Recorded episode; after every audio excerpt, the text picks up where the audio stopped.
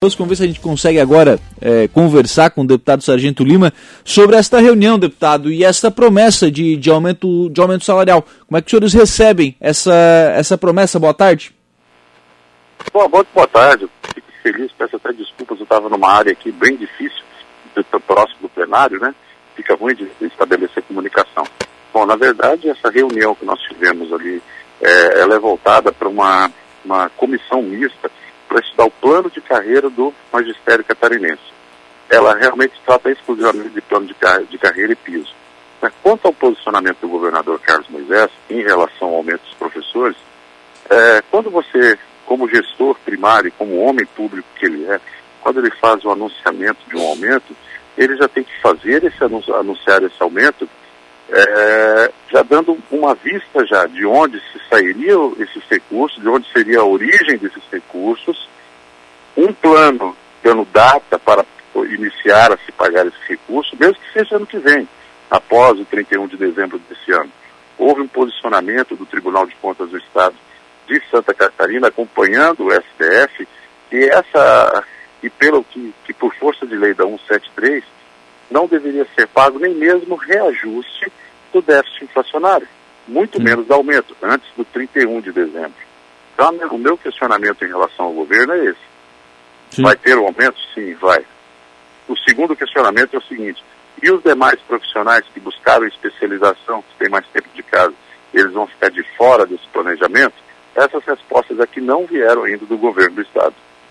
É, que é essa questão de achatamento de tabela, né? Do, do cidadão, do, do, professor que já tem aí um tempo de, de serviço prestado, do, do professor que tem aí uma pós-graduação, enfim, é, são, que são as questões que ainda gera muita dúvida sobre esse aumento prometido, né? Isso. É, essas dúvidas, elas acabam, todas elas afunilando aqui na casa, em cima dos deputados, né? Eles ficam perguntando, pô, deputado, como é que vai fazer? Nós vamos, isso vai ser tão quando? É, é, nós vamos ficar de fora? Pô, eu tenho pós-graduação, eu tenho é, é, é, mestrado, eu tenho doutorado, é, eu tentei progredir na minha carreira e vou ficar de fora. E esse, esse achatamento é que causa esse desconforto e essa desconfiança da possibilidade de pagamento no futuro. Porque ele é muito restrito, ele não pega na amplitude todos os professores, né, uhum. o que seria justo. A exemplo do que foi feito para a Polícia Militar no dia de hoje, da proposta que foi, foi apresentada, né? Daí tem amplitude, pega do soldado mais moderno ao coronel mais antigo. Né? Então sim. isso sim é que deveria ter sido levantado antes mesmo de se dar notícia. É, é verdade, né? acho que fazer, fazer isso na carreira, né? É, é o que se chama de, de aplicar esse aumento na carreira, né? Isso, é, é você fazer um investimento consciente dentro da carreira. Por isso que nós estamos estudando na nossa comissão é, mista, onde a, a deputada Luciana Carminati é presidente dela, o planejamento de fazer uma proposta do legislativo ao executivo para que haja um plano de carreira dentro da é, é, dentro do ensino. Sem um plano de sem um plano de carreira você não consegue nem mesmo fazer um cálculo de uma progressão aritmética de quanto que você vai gastar daqui a 10, 15, 20 anos. E uhum. a saúde é, é, é, financeira do Estado, ela precisa ter esses dados muito bem claros na mão. Obviamente que eles não, não são 100% assertivos, mas eles têm que ser muito próximos daquilo que é a realidade, para que a gente possa calcular, inclusive, né, até futuras tributações ou diminuição, entendeu? Incentivos a serem dados, tudo isso é importante. Sim. Uh, deputado, agora vocês podem, os deputados, né, até pra, pela questão da, da legislação, podem emendar esse, esse projeto, né, quando ele chegar na casa, no, no sentido de, eh, de trabalhar essa questão, de, de mudar esses valores? Isso não seria uma competência exclusiva do Estado? Ele deve, a, a, a, esse tipo de proposta, ela tem por obrigatória, por origem, o executivo. Sabe? Quem tem que mandar é o executivo. E aqui Sim. dentro aqui a gente fazer aqueles ajustes que é dar uma redação legislativa ao projeto. No máximo, isso aí seria o correto. O justo seria isso, o correto seria isso.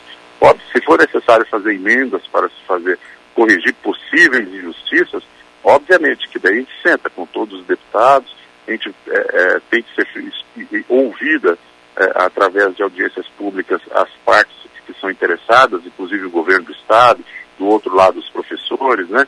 E isso, é, isso sim a gente consegue chegar, mas seria prematuro da minha parte dizer assim, olha, se chegar vou emendar, sim. porque eu não sei nem qual a proposta que eles estão enviando, Aquilo ali tratou-se de um Twitter na rede social dele. Nada mais. Sim, é. É, é, é um anúncio muito simplório, né? É um anúncio muito simplório e precisa ser explicado como vai ser feito isso, né? Justamente, como eu disse, primeira coisa, data, para quando? Né? Segundo, olha, eu vou tirar os recursos daqui para fazer isso. Sim. Terceiro lugar, ele tem amplitude, ele não vai pegar somente uma parcela da categoria, ele vai beneficiar todos da categoria. E daí, sim, em cima disso, a gente trabalhar é, é, aqui dentro do, do, do, do, da Assembleia, dentro da Assembleia Legislativa, através das comissões, né? Vai passar pela Comissão de Educação, Comissão de Finanças e Tributação, e dentro dela nós vamos apurar essas três coisas levantadas. Quando, se vai ter amplitude para todos, na é verdade, e de onde serão os recursos. Outra questão, deputado, é a questão da aplicação dos 25% constitucionais. É, o senhor acredita que esse anúncio, né, esse, ou esse tweet, como o senhor, como o senhor acabou de colocar, é, ele tem a ver também com a aplicação do, dos 25% que são obrigatórios para a educação? Sim, eu acredito que ele deve estar mais ou menos atrelado nisso. É uma forma de você aproximar o máximo possível para arredondar a conta, o que não é o correto. Né? Quando você fala em investimento em educação, a gente não está falando simples, não só também de folha de pagamento, tem outras situações que, que, que tratam né, desse, desse 25%. Então é justamente esse posicionamento que deveriam sim vir os secretários aqui dentro aqui, né, com algo é, é sólido, palpável, algo, algo escrito para que o deputado pudesse discutir isso. E detalhe, não discutir sozinho, discutir com partes interessadas no, no assunto e suprimir dívidas com é, dúvidas com os secretários e tentar fazer a coisa mais transparente possível com daí com, com as classes interessadas. A aplicação do, dos 25% pelo Estado tem sido respeitada, deputado? É, tem chegado próximo disso, né? 24 alguma coisa, né? Mas hum. é, é, é, a tentativa de, de, se chegar perto disso aí, ela é bastante válida e ela tem que ser buscada a todo momento. Sim. É, até porque não é, não é simples, né? especialmente num ano de pandemia em que as aulas, né, no caso do ano passado, as, as aulas foram na, na maior parte do seu tempo remotas, né? Sim, questão é fazer isso, a escola fechou, ficou fechada, enfim. Mas o, o, professor, em tese, ele deveria estar dando a aula dele ali, deveria ter sido investimento também na área do setor de tecnologia, é, ter um laptop em casa, ter a condição de, de, de estender isso, inclusive, para alunos, trata-se também de rede de internet, né, se houve gastos desse aí, que o Estado também apresentasse dizendo onde que se investiu, é, onde foi feito esse investimento. Uhum. Bom, é, e aí eu tenho ouvido, deputado, é, de alguns analistas, inclusive, né, é, de que esse anúncio né, de, de salário, enfim, para professores, ele também seria uma compensação sobre aquilo que está acontecendo dentro da proposta da reforma da Previdência. É, é claro que está tudo na mesa, né? Está tudo, tudo sendo discutido ao mesmo tempo. Tem, uma coisa também tem relação com a outra? Muitas vezes você cria uma, cria uma, uma narrativa para trabalhar paralela, né? Ou seja, aí todo mundo discute o assunto do, do aumento e não se discute a situação da reforma, né? Eu já me mostrei solidário anteriormente à reforma, a primeira vez que ela portou na casa, me continuo me mostrando solidário, a reforma é importantíssima é, é, para o Estado, por isso, tanto da valorização da proposta do plano de carreira, para que a gente possa fazer uma progressão aritmética disso, a gente possa saber quanto o Estado vai estar gastando daqui a cinco anos, né? Mas eu acredito que sim, pode ter sido um processo ali de, de, de, de que a gente chama de fireball, é uma bola de fogo para chamar atenção para um assunto e desviar para o outro. Vamos botar o bode na sala, né? É botar o bode na sala e ninguém vai falar do problema da cozinha, né? Isso. Tu bota um bode ali na sala, pode estar chovendo dentro da cozinha e ninguém vai falar de nada. É, é verdade. É, ou joga bala para as crianças, né? É, ou toma lá da cá, enfim, tem, tem um monte de expressão para chamar isso. É, essa reforma da Previdência, deputado, a que chega, né, a, Assembleia Legislativa, é, ela é uma reforma viável? E eu tenho também ouvido muita crítica com relação à falta de regras de transição e muita preocupação nesse sentido. Sim, as regras de transição elas vão ser, é, é, é apesar de que o presidente já antecipou que vai ser correr de forma célere, o presidente da casa, que eu digo, né, o deputado Mauro de Nadal, quem vai ditar o ritmo dela são as audiências é, públicas e a necessidade de cada deputado interpretar a matéria de uma forma. Né? As regras e transições elas precisam ser observadas. Óbvio, nós temos servidores aí é, é, que se classificam em todas as casas possíveis, né? Que eu digo, por exemplo, ó, tem o cara que está faltando um ano, dois anos, três anos, quatro anos, cinco. Então nós temos uma diversidade muito grande de pessoas que serão atingidas pela reforma. Isso é que precisa ser observado. Obviamente, como eu já coloquei à disposição e sou solidário à votação do, do, da, da reforma da Previdência, mas também sou solidário a ouvir né, aquelas argumentações, desde que elas sejam fundamentadas, que tenham relação com isso. É, precisa se é, é, respeitar também o direito de quem está ali muito próximo da aposentadoria, né? Sim, tem gente que falta ali dois anos, um ano para se aposentar e, e, e, se, e tentar, é, óbvio, todos serão impactados, de uma Sim. forma ou de outra. Mas o que a gente tem que fazer aqui é amortecer esse impacto, tornar ele o menos agressivo possível. Hum. É, é, é uma, é uma questão que exige uma, uma sensibilidade muito grande, porque ao mesmo tempo que você precisa ser sensível com, é, com o servidor, você, a, a reforma ela, ela foi para a Assembleia para gerar uma economia. Então se também, se essa sensibilidade tirar essa economia toda, também não dá, né? Não, a sensibilidade que eu digo é você fazer um estudo de caso daqueles que serão mais impactados diretamente na, no, no período de transição. Né? Uhum. Bom, quem vai ser mais impactado é, é, é, diretamente? É aquele servidor que faltava somente um ano para se aposentar, dar uma estudada nessa possibilidade. Porque uma pequena flexibilização ainda cabe dentro dela ainda. Ainda cabe uma pequena flexibilização. Se os servidores da, da segurança pública e da polícia judiciária, uma pequena flexibilização pode caber sim. É, mas eu digo, né, o que a gente não pode é dar data para ela ser votada, isso não porque ela é, é uma matéria muito é, complexa e precisa de um aprofundado estudo. É, é também não pode confundir é, celeridade com pressa, né? É, celeridade é aquilo que a gente faz né, com, com um ritmo é, é, forte de trabalho, e pressa é aquilo que a gente faz acaba se atrapalhando para poder aprovar algo que mais tarde a gente possa estar, tá, é, é, sei lá, talvez transformando o, o serviço público em algo é, que não seja atrativo, pouco atraente, ou desestimule o servidor, enfim, né?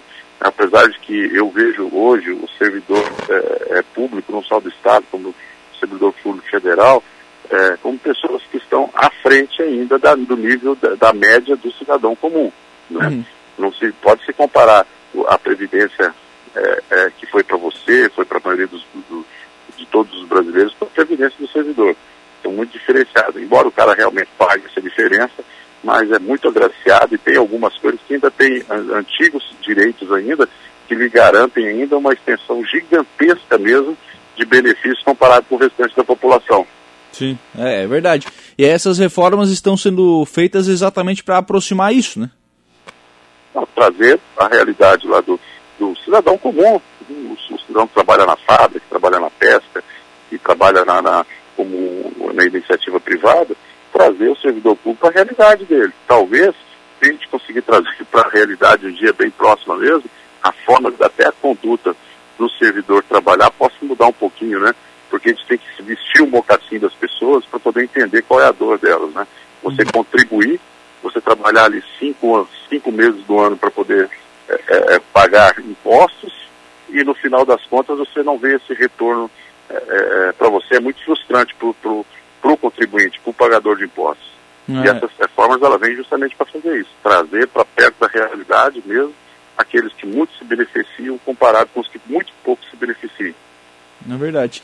Bom, é, nessa questão, nesse debate sobre, sobre celeridade, né? O senhor já falou em não botar, em não botar prazo, em não botar, em não botar, botar data. Agora, é preciso que se crie um calendário, né, deputado, de, de audiência pública, de, de debate, de, de oportunizar para que os interessados também se, se manifestem, né? Sim, claro. Esse é o princípio da justiça, né? É, nada pode ser socado goela abaixo. Né? Muitas vezes não vai ser aquilo que ele quer ouvir mas ele precisa ouvir. Sim. É, isso eu sempre digo. Tem coisas que a gente diz que não é aquilo que, tem do lado da gente é, é, quer ouvir. Mas a gente não pode oferecer o silêncio para as pessoas. Isso é muito errado. Então a gente tem que discutir sim e trabalhar dentro do, do, dos limites prudenciais aí para que ela tenha uma, uma, uma, uma, uma, uma efetiva finalística, né? que, ele, que ela chegue em algum lugar com isso. Hum. Deputado Sargento Lima, muito obrigado pela disponibilidade em conversar com os nossos ouvintes, deputado. Um abraço e uma boa tarde.